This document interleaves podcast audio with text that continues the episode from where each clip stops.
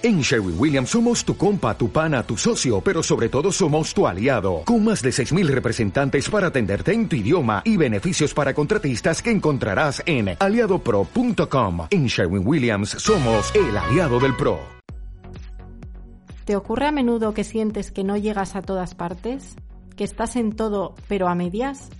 La conciliación es tarea complicada, pero armonizar tu vida no solo depende de factores externos, sino también de ti. No te pierdas este episodio. Hola, bienvenidas a este podcast. Soy Carmen Osorio, periodista, creadora del blog No Soy una Drama Mamá y autora del libro Mamá sin Dramas. Gracias por unirte a este espacio donde charlo con expertos de distintos ámbitos, desde la educación hasta la salud y el deporte. Y antes de seguir, quiero compartir uno de los descubrimientos que he hecho este inicio de curso de la mano de Carrefour, nuestro colaborador en este episodio. Porque volver a la rutina, al orden en casa y tener todo listo para los peques puede hacerse muy duro tras las vacaciones. Yo os confieso que hay veces que queremos llegar a todo y es importante ser conscientes que el ritmo se recupera poco a poco, con paciencia con nosotros mismos y con los peques. Por eso agradezco cuando las marcas nos echan una mano para tenerlo todo un poco más fácil, que es lo que ha hecho Carrefour creando Mundo Bebé, una gama súper amplia de productos de bebé e infantil con unos precios estupendos. Una forma cómoda y económica de hacer la compra con muchísima variedad. Me han sorprendido sobre todo las ofertas que tienen en pañales, higiene y alimentación, donde podéis encontrar muchos productos con su promoción 3x2, como por ejemplo el 3x2 en pañales Premium Ultra Protect Carrefour Baby, que comprando 3 el pack sale a 6,17 euros. Os recomiendo que descubráis vosotros mismos Mundo Bebé en cualquier tienda Carrefour o en su web carrefour.es. Promoción que estará hasta el 20 de septiembre. Y mientras preparamos nuestra lista, vamos a por el episodio. ¿Crees que hasta que los gobiernos y las empresas no lo pongan más fácil, lo de conciliar es una quimera en este país? ¿Sientes que el estrés de la no conciliación te impide ser la madre o padre que quisieras ser? ¿Te gustaría hacer las paces contigo, recuperar tu energía y conseguir armonizar tu vida? Hoy en el podcast tenemos a Yolanda Herrero Mor, consultora en mindfulness y especialista en conciliación, empresas y contextos educativos, con quien hablaremos de qué cosas sí dependen de nosotros mismos para intentar conciliar la vida familiar, profesional y personal sin esperar a que las soluciones vengan de fuera. Bienvenida, Yolanda. Hola, Carmen. ¿Qué tal estás? Muy bien, encantada de tenerte aquí bueno, vamos a abrir un melón hoy tremendo y empezamos fuerte porque creo que alguien después de escucharme al inicio dirá, esto, esto, esto, esto es imposible, es imposible. Em, creo que además la situación que vivimos ¿no? refleja muy bien la llamada rueda de hámster. ¿Tú crees que se puede salir de la rueda de hámster? Sí que se puede.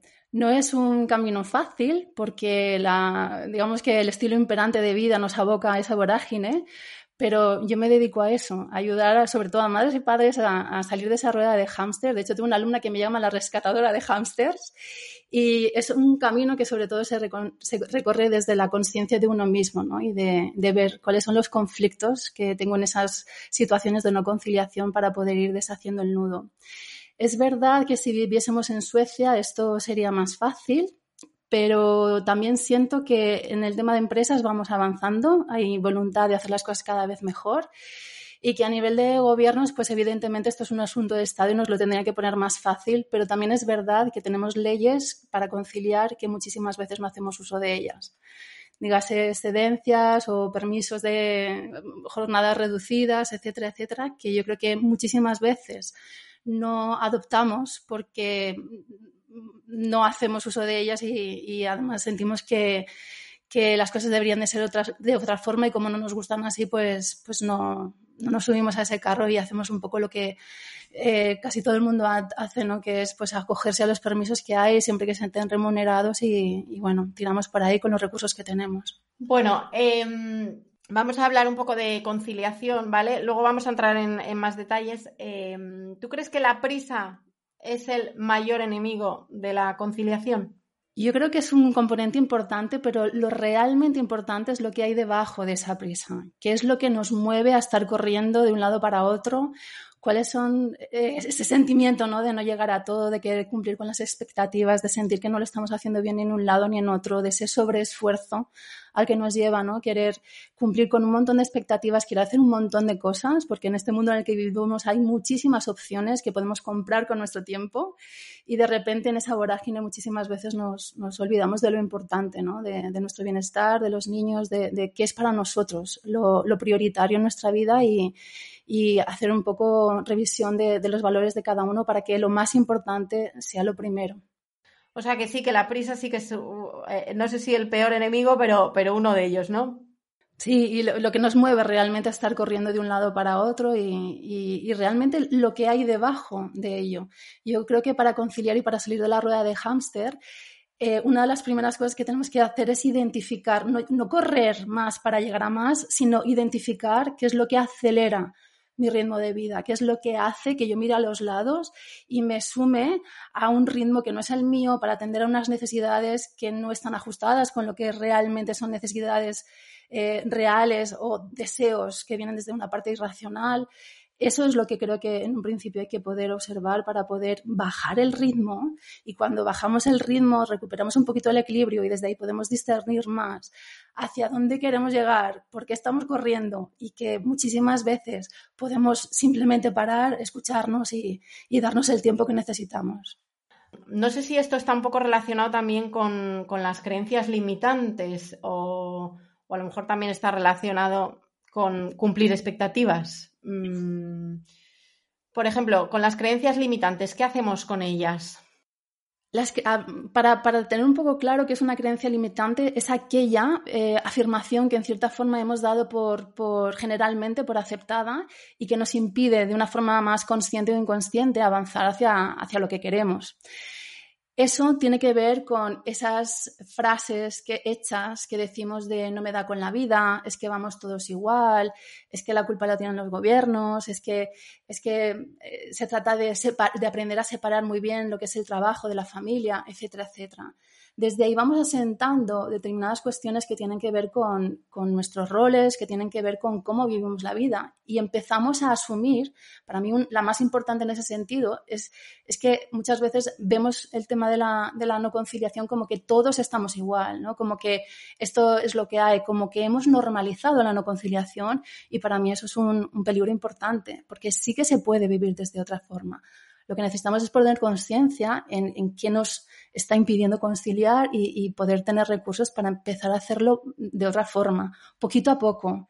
¿vale? No se trata de, de, despedir al jefe, ni cambiar de marido, ni cambiar de hijos, sino de poder eh, ponerle conciencia a nuestras necesidades, a lo que momento a momento nosotros y nuestros hijos sobre todo necesitan, que, es lo, son que, lo, los que dependen de nosotros. Ese punto es, es importante y no dar todo eso por sentado, sino ver yo desde mis circunstancias qué es lo que me está impidiendo avanzar y si esto que me están diciendo, si esto que viene desde un discurso imperante es cierto para mí o no. Yo creo que esa es la clave para poder empezar a discernir. Pero mucha gente dirá, jo, es que, mmm, o sea, es que no tengo mucha alternativa, ¿no? Porque, porque realmente eh, tengo que trabajar por razones económicas. Eh, es que, o sea, es una situación muy complicada, ¿no? Para muchas familias. Entonces, ¿cómo desde dentro cambias eso que te condiciona tanto desde fuera? Yo creo que el primer paso es aceptar, ¿vale? Aceptar para ver con claridad qué, es, cuál es mi realidad. Muchísimas veces con el tema de la no conciliación es como que tenemos ahí una nube gris de, no puedo ser buena madre con mis hijos, no puedo ser la profesional que me gustaría con, con en mi trabajo. Y, y, es importante que podamos discernir en ese sentido, ¿vale? Al, al, final no podemos cambiar de golpe nuestras circunstancias externas, pero te aseguro que en mi experiencia y en la de mis alumnos, esto se puede cambiar de dentro, porque yo sí que puedo elegir la actitud que puedo, eh, con la actitud que puedo afrontar cada una de esas circunstancias. Y muchas veces, simplemente poniéndole conciencia a eso, ya es mucho. Yo hablo con madres que son familias monoparentales, hablo con personas que realmente tienen problemas económicos para poder acabar a final de mes, que realmente tienen un problema logístico importante. Y cuando son capaces de pararse a mirar eso y decirles sí, sí, a veces eh, eh, lo viven con muchísima más paz, ¿no? Es como, mira, es que yo soy madre separada, eh, estoy en determinadas circunstancias y no me puedo permitir una jornada reducida. Y desde ahí, como que, es más fácil aceptarlo y, y ver cuáles son realmente sus limitaciones.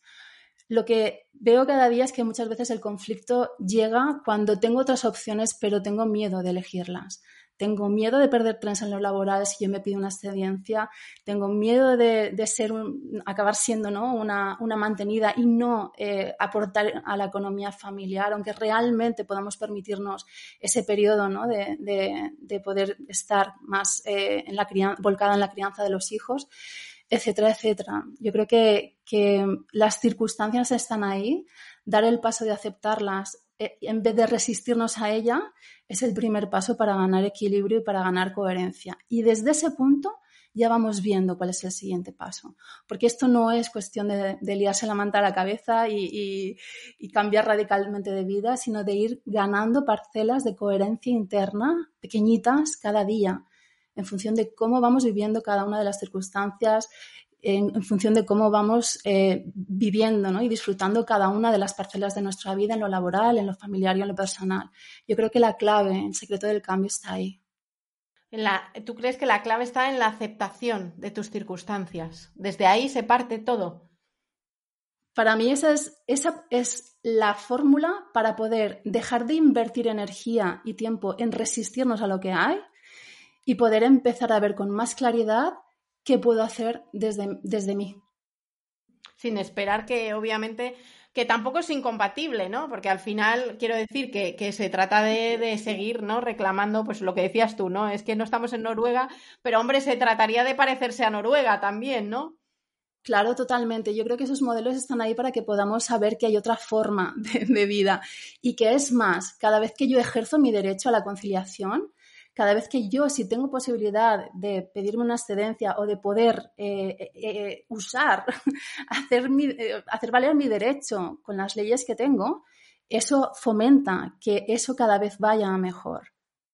Pero el problema es que muchísimas veces no damos ese paso, aun estando amparadas por la ley, pero no damos ese paso porque tenemos miedo miedo a perder la laboral, miedo a, no seguir, sentirnos valiosas porque no contribuimos de igual a igual en la economía familiar, miedo a perder la independencia económica con respecto a la pareja si la pareja no está basada en una funda eh, no tiene unos fundamentos ¿no? cuando llega ese momento tan complicado de que, en el que llegan los hijos. Para mí ese son esos los, los, las bases que nosotros a nivel personal tenemos que jugar. Pero sí que es verdad, como decía, que esto es un asunto de Estado y que hay que hacer ese camino desde los dos lados pero siento que cuando eh, esas, esos grandes cambios sociales vienen de poner en práctica, ¿no? de decidir a nivel individual, de tomar conciencia a nivel individual de lo importante que es poder eh, eh, ocuparnos en esos primeros años de vida de, la crianza y que podamos entender también que una cosa no va en, detrimento de la otra.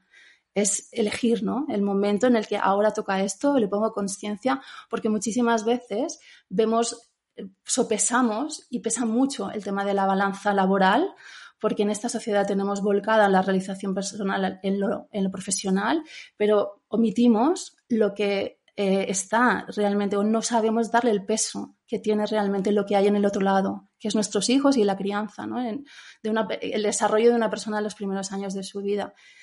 Eh, yo creo que muchas veces no tenemos en cuenta la importancia que tiene eso y los países más, más desarrollados sí que lo tienen, vamos, claro, cristalino. Bueno, es que te, iba a decir, o sea, creo que la pandemia ha dejado claro que en España la infancia, vamos, eh, ha contado nada y menos. Y mm, bueno, no, es nada nuevo, pero lo puso como de manifiesto, ¿no? La pandemia, pero sí que antes ya previamente eh, ni se ha valorado eh, el trabajo de, al final, mm, las madres o padres que se queden en casa, la mayoría madres cuidando de sus hijos, ese trabajo no se valora, no se valora en absoluto y no nos damos cuenta de que además repercute en los adultos que tendremos. O sea, es que la mirada aquí en España es cortoplacista totalmente. Mm, totalmente. Y hay una cuestión que yo creo que también tenemos que gestionar desde nuestra parcela personal, y es que eh, muchísimas veces, y yo creo que justamente esto de la pandemia y el teletrabajo lo he puesto muy de manifiesto, muchísimas veces las mujeres, nosotras mismas, eh, acudimos al entorno laboral con nuestro parapeto de super pro, ¿no? Yo aquí, eh, pues eso, currando como una jabata, vamos, desde los primeros meses de haber sido madre, etcétera. Y en ese sentido mm, nos da miedo ¿no? mostrar nuestras circunstancias familiares porque en cierta forma ponen entredicho nuestro compromiso con la empresa. La pandemia y el teletrabajo ha venido a, tirarnos al suelo ese parapeto de Super Pro cada vez que estábamos en una videoconferencia, en una reunión de trabajo y los niños irrumpían ¿no? en, la, habitación reclamando algo o queriendo estar con, con nosotras. Y muchísimas veces era más, eh, yo, esto lo, lo, hablaba ¿no? en redes sociales con mi comunidad, es como, ¿qué te pone más, más nervioso? ¿no? Que aparezca tu gato eh, en una videoconferencia de trabajo o que irrumpan tus hijos. ¿no? Vemos al gato como que es parte de su naturaleza y mira, hasta nos hace gracia. Pero cuando irrumpen los hijos es como que hay que controlarlos, que se nos están yendo de, de las manos. ¿no? Y realmente todo eso estaba ahí pero muchas veces éramos nosotras las que en cierta forma lo ocultábamos por no poner en entredicho nuestro compromiso con la empresa. Pero para ser realistas y para que entre todos podamos gestionar esto, es importante que cada uno ponga encima de la mesa las necesidades reales, que son nuestras, de nuestros hijos, pero también sociales. Y eso es muy importante que, lo pongamos de manifiesto. Y yo creo que también esto del teletrabajo también ha hecho que mucha gente eh, pueda plantearse ¿no? otras fórmulas. Yo cuando la gente se estresaba tanto al principio de la pandemia que decía es que tengo que teletrabajar como, como, como si estuviese en presencial, tengo que eh, hacer la comida, tengo que limpiar la casa porque ya nadie viene a ayudarme con eso. Eh, tengo que, yo creo que si en un momento dado nos hubiesen dicho que además de todo eso teníamos que dar pedales debajo del escritorio, por lo menos lo hubiésemos intentado. Y creo que es importante que podamos conectar con nuestras, con las necesidades para poder hacer también sostenible nuestro, nuestro puesto de trabajo y que podamos ver ¿no? cómo lo podemos hacer de la mejor forma, no simplemente acatando, obedeciendo, sino haciéndonos responsables de cómo yo puedo desempeñar mi trabajo de la mejor forma en función de mi contexto. Sí, lo que pasa que, claro, tú según me vas diciendo esto, digo, pero es que al final, si la empresa no lo entiende eh, o la sociedad no lo entiende, que es lo que parece que pasa aquí, que estamos igual. Es que es como que, ¿cómo, hacemos nosotras para, aparte de aceptar nuestra realidad, ¿no? ¿Qué, medidas se pueden mm, llevar a cabo para decir, venga, voy a intentar eh, tener una vida familiar mm, sostenible, una vida profesional sostenible, mm, teniendo en cuenta, pues eso, que la sociedad no valora lo que hago como madre eh, y todas estas circunstancias. Yo creo que con eso de, que no nos valora en la sociedad, yo creo que hay un punto en el que necesitamos primero valorarnos nosotros mismas a lo que es lo que hacemos, ¿vale? Muchísimas veces nos frustra quedarnos en casa cuidando de nuestros hijos porque esto no lo ve nadie, ¿no? Yo, en el trabajo me siento realizada, en el trabajo eh, me llega reconocimiento, porque me remuneran, porque, porque la gente me, ve lo que yo hago, pero aquí en casa, entre comillas, nadie me ve. Si yo no pongo en valor eso la primera, si yo siento que, esto que estoy haciendo no es lo más importante y, y, una, de las, de etapas más trascendentales que puedo vivir en la vida, eh, difícilmente los demás lo van a valorar. O sea, yo creo que primero hay que hacer ese ejercicio y, tomar conciencia ¿no? De, quién quiero que me vea, quién quiero que me reconozca. Puedo dar por bueno que la, puedo vivirlo desde, desde la renuncia o puedo vivirlo desde el privilegio de que la naturaleza nos haya dado a las madres eh, el don para, para gestar, eh, parir y amamantar a nuestros hijos, a ese futuro de la sociedad. Si esto es tan importante y yo me lo creo, lo voy a dar por bueno. Lo que pasa es que ese ego inmaduro que yo, que yo nombro en el libro, ¿no? Lo que quiere es que le veamos, que lo reconozcamos, que lo remuneremos en cierta forma. Cuando muchas veces ese equilibrio tiene que partir desde la persona la familia y luego desde ahí lo podremos extrapolar a los gobiernos. Y el, el, siguiente paso que está en nuestras manos es poder exponer cuáles son nuestras necesidades a la empresa para que las trabajamos.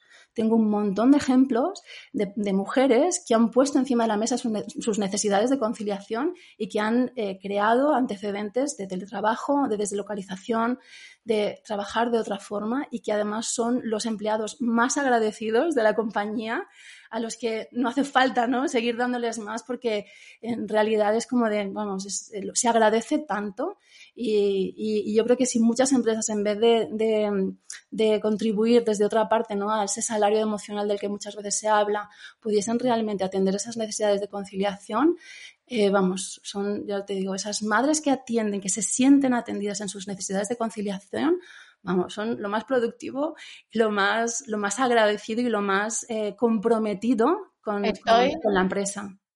De eso no me cabe ninguna duda. O sea, de hecho, creo que o sea, conciliar beneficia a todos. Beneficia a los niños, beneficia a las empresas, beneficia a las familias. Y luego otra cosa que no hemos mencionado por aquí, que es la corresponsabilidad. Claro, que, mm, que parece que el cuidado no nos toca solo a nosotras, pero leñe, aquí los padres en general somos dos. Claro, eso, a ver, tenemos que entender, ¿no? De, de, de, dónde, cuáles son los roles que estamos jugando de partida, ¿no? Yo creo que desde las cavernas las mujeres somos las cuidadoras, ¿no? Por este, por este vínculo biológico que tenemos con los hijos, que es que está ahí, no, no lo podemos obviar.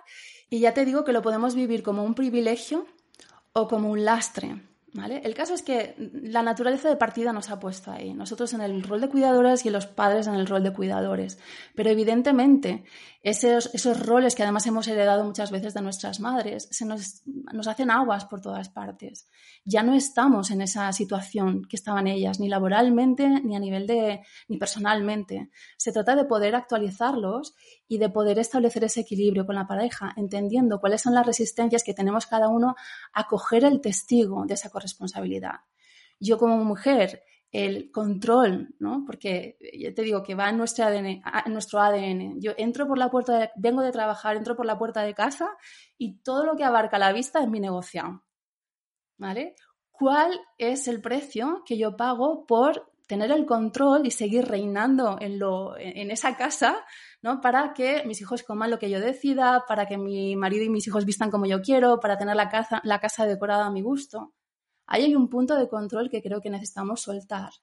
Y por otra parte, ese rol de proveedores que tienen los padres, poder entender que, ahora hay una corresponsabilidad. Sí que, sí que hay cada vez más una corresponsabilidad en lo laboral.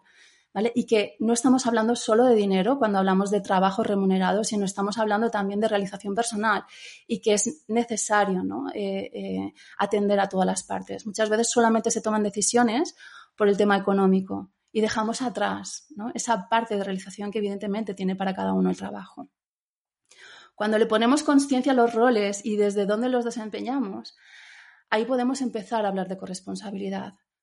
Las mujeres a soltar ese control para que ellos puedan tener el testigo y te aseguro que hay padres deseosos de ejercer una paternidad comprometida y consciente, dejar de trabajar tanto y disfrutar más de la familia.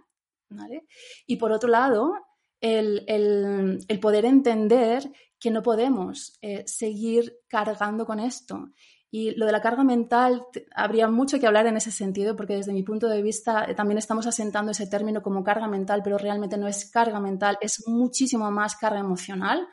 Las mujeres, igual que los docentes, igual que los sanitarios, somos carne de cañón del burnout, ese nivel de estrés altísimo, porque estamos constantemente en contacto con las emociones de los niños con personas vulnerables que necesitan de nuestro cuidado de nuestra atención y que además eh, eh, nos mueven nuestra emoción. ¿vale? No es lo mismo gestionar una rabieta que hacer tres recaos.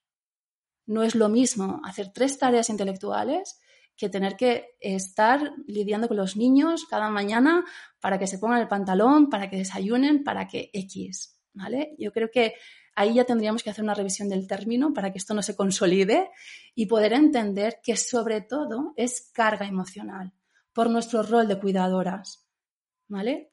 Y que desde ahí podemos empezar a escucharnos nosotras para ver qué es lo que me cuesta emocionalmente sostener de mis hijos y cómo lo puedo ir atajando, ¿no? Cómo lo puedo ir eh, em, liberando desde no tanto desde la reacción automática y desde el grito, sino desde la conciencia de mí misma y desde el pedir ayuda. Muchísimas veces no pedimos ayuda a la pareja porque sentimos que nosotros tenemos que poder con eso, porque yo tengo que poder eh, eh, tirar para adelante con todo esto. Más aún cuando mi madre sacó adelante el doble de hijos que yo, sin Thermomix, sin lavavajillas y, sin un montón de recursos que yo tengo ahora, ¿vale? Pero evidentemente los tiempos han cambiado. Y con respecto a los padres, entender que la corresponsabilidad se aprende ejerciéndola. Es decir, necesito poner encima de la mesa cuáles son las tareas de las que necesitamos hacernos corresponsables. Ese ejercicio hay que hacerlo, hay que explicitarlo, porque muchas veces las, mujeres queremos que, venga, échame una mano, no, no, ahora lo dejaré y verá claramente que hay que pasar, que hay que limpiar la encimera, ¿no? Eh, nosotros desde nuestro rol, nuestro foco está puesto ahí, pero en el, suyo no. Con lo cual hay que hacer un reparto eh, explícito de esas tareas y dejar que ellos lo asuman. Es decir, el aprendizaje llega desde la experiencia renunciar a querer controlar lo que comen mis hijos los viernes por la noche y que sea el padre el que se haga cargo de la cena y que vayan comiendo, pues bueno, un día comerán como así, ¿no? Otro de la cena será como asá, pero poco a poco desde ahí, cuando la persona ya siente que tiene la responsabilidad, va asumiendo ese poder. Y te aseguro que cuando los padres tienen esa experiencia, es muy grato conectar con ese autocuidado, con ese sentir que cuidas y quieres a tus hijos, a tu familia, desde esa, desde esa parte, ¿no? Ya veréis qué comida tan rica os he hecho hoy. De repente podemos ver que, hacer la comida para mi familia es una faena, un lastre, o puedo ver cómo puedo ofrecer lo mejor de mí en este plato que he cocinado para, para mis niños y para, y para mi mujer me hace gracia porque, porque muchas de las que estamos en redes sociales, ¿no? Contando un poco nuestra maternidad y demás, pues ahora no me lo preguntan, pero al principio me decían, ¿con quién dejas a los niños cuando sales a correr? Y yo, bueno, tienen padre, ¿sabes? Es, pater, está ahí para, para, algo, ¿sabes? O sea, que, mm, que, en plan, no es que yo no consigo ni un minuto porque el niño no se puede despegar de mí, porque no sé qué, y digo, tienes que soltar al niño, o sea, mm, de alguna manera, porque si tú necesitas un espacio para no explotar, pues tendrás que soltar al niño y su padre es cuidador también. Es que esa parte hay veces como que nos cuesta, ¿no? Admitir que, los padres pueden cuidar igual que hacemos nosotras. Em, esa parte cuesta a lo mejor encajarla. Luego es verdad que hay que tener en cuenta desde mi punto de vista que, es verdad que a muchísimos todavía les han educado en, en el antiguo rol, ¿no? Que decías tú. Entonces se acomodan y, oye, fenomenal. Yo me acomodo, me hacen la comida, se encargan de los niños, no sé qué. Pero es lo que decías tú, ¿no? Pues vamos a ponerlo sobre la mesa. Es que mm, yo, lo vi en mi padre que, venía a una casa donde no hacía ni el huevo, literal. Oye, pues mi padre cocina divinamente ahora, ¿sabes? Y, y dices tú, pues a lo mejor no hizo todo lo que tal, pero, pero fue aprendiendo a hacer cosas, ¿no? Porque porque las circunstancias han cambiado y si vemos que ellos no abren los ojos, pues tendremos que ser nosotras las que les pongamos las pilas. Totalmente. Hay una cuestión que, puede ayudar mucho, puede arrojar mucha luz a poder entenderles, ¿vale? Tanto a ellos como a nosotras. Eh, los hombres están educados desde una, bueno, desde ese rol, ¿vale? Y, estamos generalizando, que, las generalizaciones, pues al final no son, no son justas, pero, pero bueno, lo vamos a dar por bueno, ¿no? Eh, yo me acuerdo de un anuncio buenísimo que, hacía el Ministerio de Igualdad hace como 20 años, que era eh, la imagen del típico cincuentón, ¿no? Eh, que entraba al coche, empezaba a limpiarlo, lo aspiraba meticulosamente, limpiaba el polvo de la guantera, dejaba los, cristales niquelados, luego lo guardaba todo recogidito, lo metía en el maletero y había una voz en off al final que decía, ¿seguro que no sabes limpiar? ¿Vale? Pasa que cuando hay, ciertas cuestiones que tienen que ver con los roles que nos reafirman en mi identidad. Y cuando yo, y no se trata tanto de que vaya en contra, sino que no, me no sentirme reafirmado ya es una merma para mí. y me pone, me mueve la silla en cierta forma. Puede que haya muchas madres que tengan parejas que cuando vivían solos, de solteros, oye, pues la casa ni tan mal, ¿no? Pues se cocinaban sus cositas, lo tenían todo más o menos recogido y justamente cuando empiezan a compartir techo con una mujer, el seguir haciendo eso que antes necesitaban hacer para, bueno, para funcionar en el día a día, ahora es como que no les reafirma cuando tienen una mujer al lado y sin embargo, las mujeres en ese sentido sí que nos reafirman ¿no? el poder. ¿Cuántas madres ¿no? nuestras vemos que no paren todo el día, que es como mamá descansa y aquella venga a cocinar, venga a limpiar, venga a ordenar? ¿no? Porque todo eso alimenta ese rol con el que yo me he identificado. Y soltar eso cuesta mucho. Necesitamos verlo primero. Y una de las vías para poder tomar contacto con él es ese sufrimiento de, mira, ya no puedo más, esto tiene que empezar a ser de otra forma y vamos a empezar a, gestionar esto equitativamente porque no es sostenible. Pero en ese sentido siento que somos las madres las que necesitamos dar ese paso, a las que ya nos apremia que esa corresponsabilidad sea real. Y no le pidamos todo desde el principio. Vamos a dar pequeños pasos. Vamos a ver, porque si nos pudiésemos saber en blanco sobre negro qué es lo que hace cada uno, habría muchísimas cosas que las mujeres no querríamos ver ni de lejos ni con el bricolaje, ni con la tecnología, ni con las cuentas del banco, ni con un montón de cosas que también son una carga, pero, pero bueno, eh, el día a día son, digamos que, pesa mucho más, ¿no? porque es estar constantemente ahí y sentimos que estamos 24 horas al servicio. Los hombres es mucho más fácil que acaben su jornada laboral y en ese sentido yo ya mi rol de proveedor, he cumplido con él, ¿no? Pero sin embargo, las mujeres, después de cumplir con nuestro rol de profesionales allá donde vayamos y de proveedoras y de contribuir también a la, economía familiar, hasta mientras que los niños estén en danza, no va a haber descanso para nosotras. No nos vamos a dar permiso para nosotras. Y es importante que eso lo emprendamos desde ahí. Vamos acumulando resentimiento, entonces es muy importante que nos podamos desidentificar de eso y entender también que no es la sociedad la que nos lo impone, que no es que, porque claro, como todas estamos en, el mismo, en, el, en la misma situación muy parecida, porque hay un sesgo educacional y cultural que prevalece, es como que, mira, yo, siempre digo que las mujeres son las grandes, en, la, el tema de la corresponsabilidad, son las grandes oprimidas y los hombres son los grandes excluidos. Hay muchos hombres que también quieren formar parte de eso, que, les pesa también ese rol de proveedor más aún cuando tiene una mujer que también sabe, ¿no? Eh, y, la que le, que le encanta verla. De igual a igual en ese, en ese ámbito profesional. Entonces, desde ahí necesitamos buscar el equilibrio. Es curioso porque, porque fíjate lo rápido que se nos puede tachar a nosotras de mala madre, por lo mínimo. O sea, ¿sabes? De repente tú sales a correr, quedas con tus amigas o no sé qué, y uff, ¿sabes? La gente pone en duda si estarás siendo una buena madre o no. Y sin embargo, y a poco que ellos están en la puerta de la guardia o están cambiando un pañal, ¡buah! ¡Qué padrazo, ¿no? Sí, la verdad es que, es que sí, algo de eso. Yo creo que también habría que ponerle, eh, me gustaría hacer el estudio sociológico, yo soy mucho de, hacer experimentos en ese sentido, de, quién, de qué boca sale esa, esa frase de padrazo, ¿no?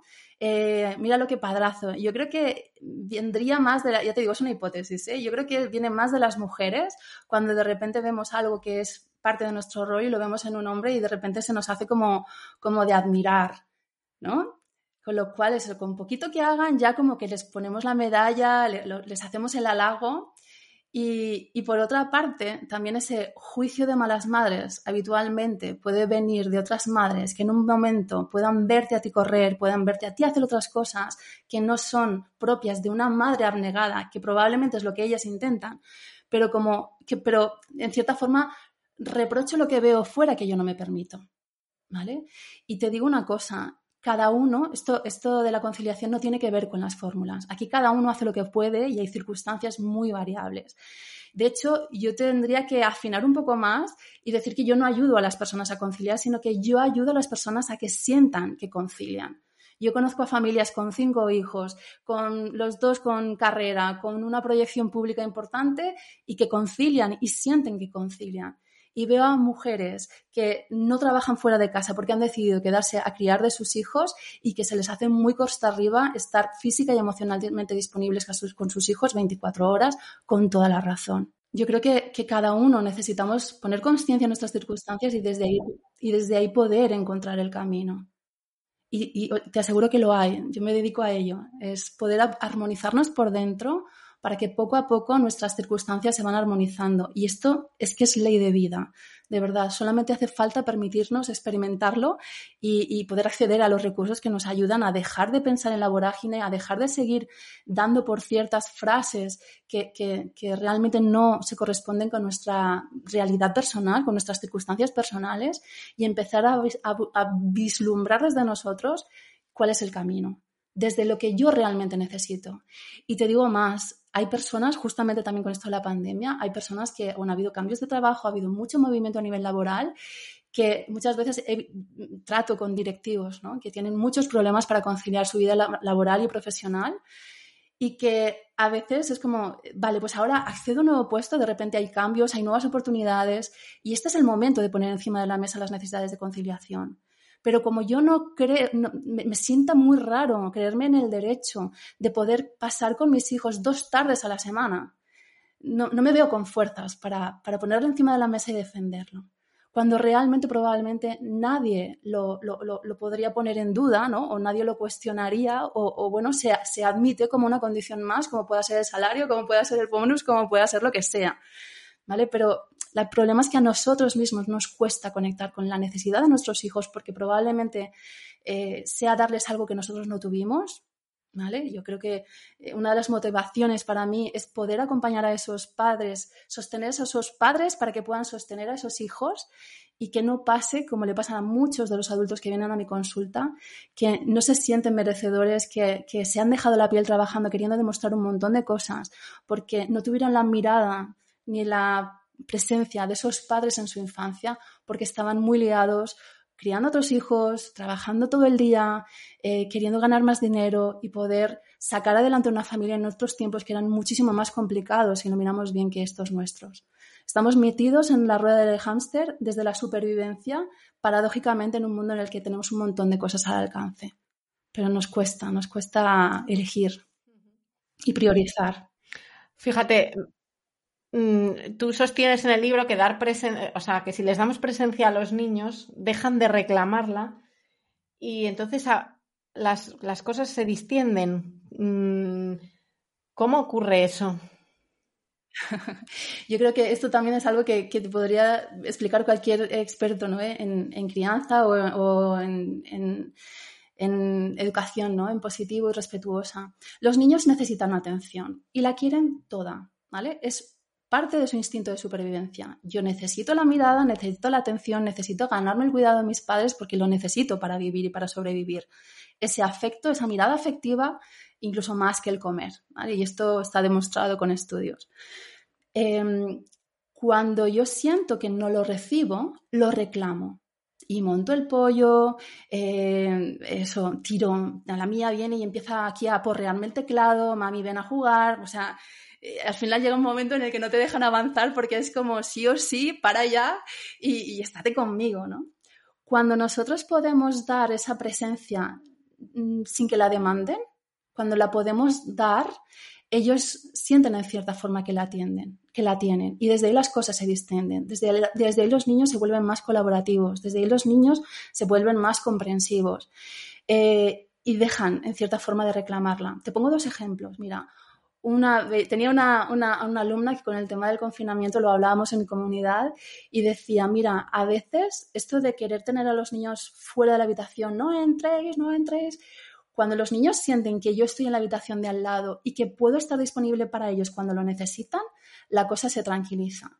Y puede que mi hija entre a la habitación y me diga, mami, mira qué dibujo he hecho y yo, en vez de decirle, no, ahora no, que estoy trabajando, le pueda dedicar menos de 30 segundos a mirar ese dibujo y hacerle ¿no? alguna, aprecio.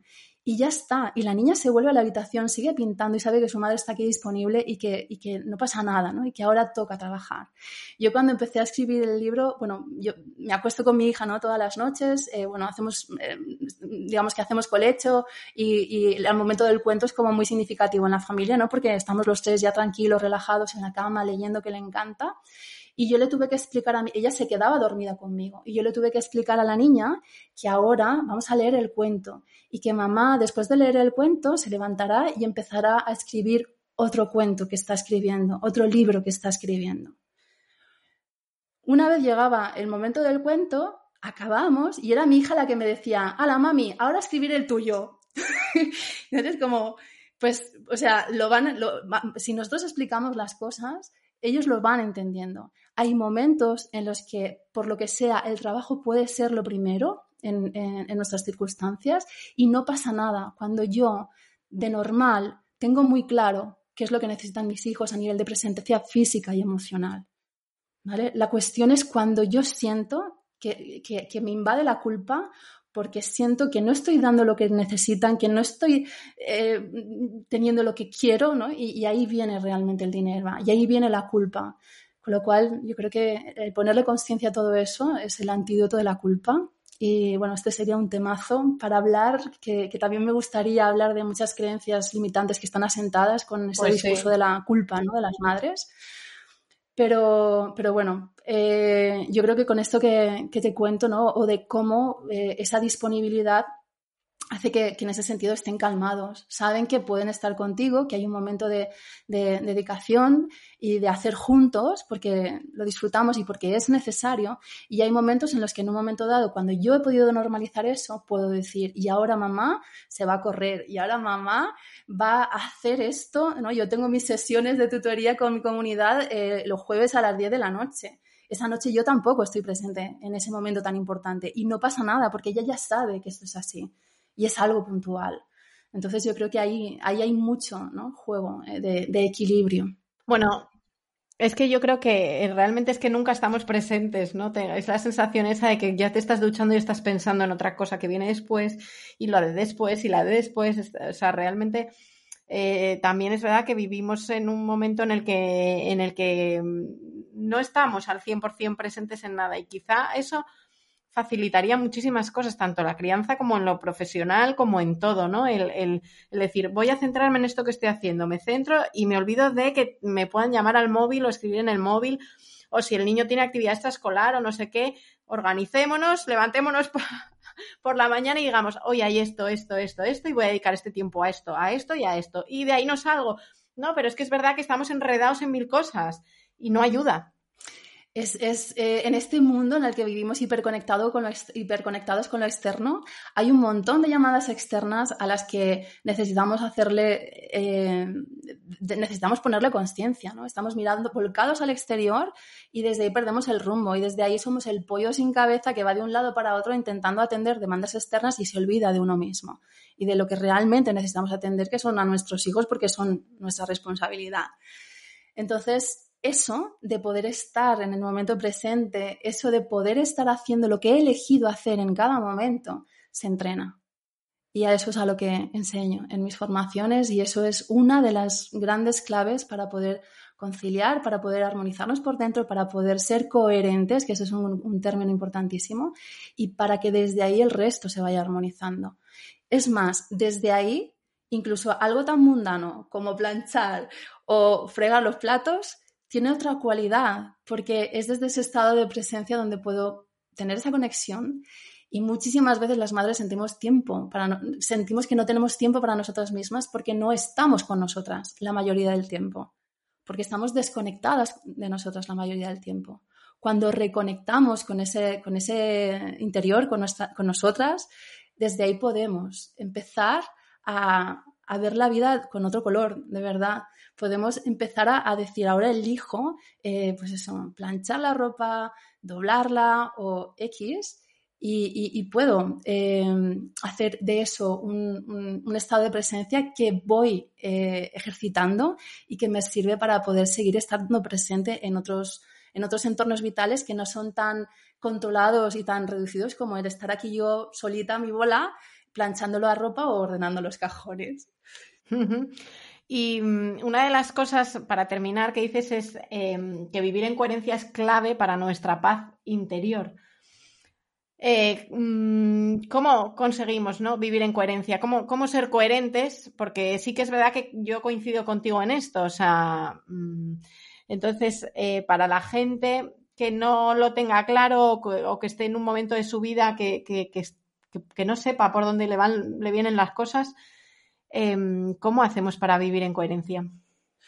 Pues lo primero, poder observar, ¿no? ¿Cuál es, qué es lo, digamos que coherencia es poder alinear ese pensamiento con nuestras emociones y con lo que hacemos. Eso sería vivir en coherencia, con cada una de las pequeñas o grandes cosas que nos pone la vida delante en cada momento. Si yo pienso que soy una mala madre y me, y me siento fatal porque siento que no lo puedo estar haciendo bien, pero no hago algo diferente o no digo algo. Cuando hablamos de actuar, tiene que ver con decir o con hacer. Que pueda eh, em, cambiar ese estado, lo que hago es em, enrocarme en mi bucle de sentirme mal porque pienso, me juzgo mal, ¿no? Y, ahí estoy. La cuestión es poder observar con ecuanimidad, con amabilidad hacia nosotras mismas y, con, y sin juicios, ¿no? ¿Cuál es ese discurso mental? ¿Qué me hace sentir? Muchísimas veces nos decimos una cosa, pero sentimos desde el corazón otra y no somos, no somos capaces de actuar desde ahí. Muchísimas veces, y sobre todo culturalmente, le hemos dado mucho poder a nuestra cabeza, a nuestra capacidad de raciocinio, cuando realmente esta, esta mente es, muy limitada. ¿no? Esta, si pudiésemos eh, conocernos de verdad y saber todos los los, estamos cableados para, para, vivir en cierta forma en, alerta, ¿no? Si realmente pudiésemos eh, quitarle peso a esos discursos mentales, si realmente pudiésemos conectar con el aquí y ahora para ver qué es lo que tengo delante y qué es lo que realmente tengo que gestionar y conectar con mi mente, con mi emoción, con mi cuerpo, con mi espíritu para poder tener todos los recursos ahora conmigo y actuar en coherencia, eh, otro gallo nos cantaría. La cuestión es eso, que muchas veces eh, ser coherentes de valientes pero casi que mejor hacerle frente a eso que no estar sufriendo de por vida, ¿no? Todo ese bucle negativo de emoción, pensamiento, insatisfacción que genera. Y una cosa importantísima, la coherencia culmina con la acción. Se trata de, desde la acción, decidir hacer algo diferente, más adaptado a lo que pienso y a lo que siento. Esa es la vía. Y repito, no hace falta liarse la manta a la cabeza en mi día a día puedo ver un montón de áreas en las que puedo ganar coherencia interna, en, que, en las que puedo parar en un momento dado y decir, pero ¿dónde voy tan corriendo? Si no hace falta. Aquí y ahora todo está bien no, no, hace falta, ¿no? Es como magnificamos mucho la repercusión. De muchas cosas que, hacemos o le damos mucho peso, le hacemos mucho caso a nuestra cabeza, a esta loca de la casa. Y, realmente eh, se trata de poder ir poquito a poco discerniendo y sí que es verdad que esto de poder conectar para observar con ecuanimidad, amabilidad, amabilidad y apertura nuestra mente, nuestro cuerpo y nuestra emoción, eh, requiere de habilidades que muchas veces no, no, tenemos, no nos han educado para eso. Esa es una parte de autoconocimiento profundo que, que, necesitamos ejercitar y que, vamos, las circunstancias ya apremian, ¿no? Con esta locura, con, este, con esta rueda de hámster, con esta vorágine y con este sentimiento que, que, que muchos tienen, ¿no? De no puedo con mi vida. Pues eh, Yolanda, muchísimas gracias por tu aportación a este tema que, es tan, tan importante ¿no? y que tenemos que tener en cuenta. Y, nada, que gracias por acompañarnos. Muchísimas gracias a ti, Carmen, para poder hablar de este tema que yo creo que es importantísimo que cada vez como, como individuos y como sociedad le pongamos más conciencia. Muchísimas gracias, de verdad, por, por tu trabajo también, por lo que haces. Gracias.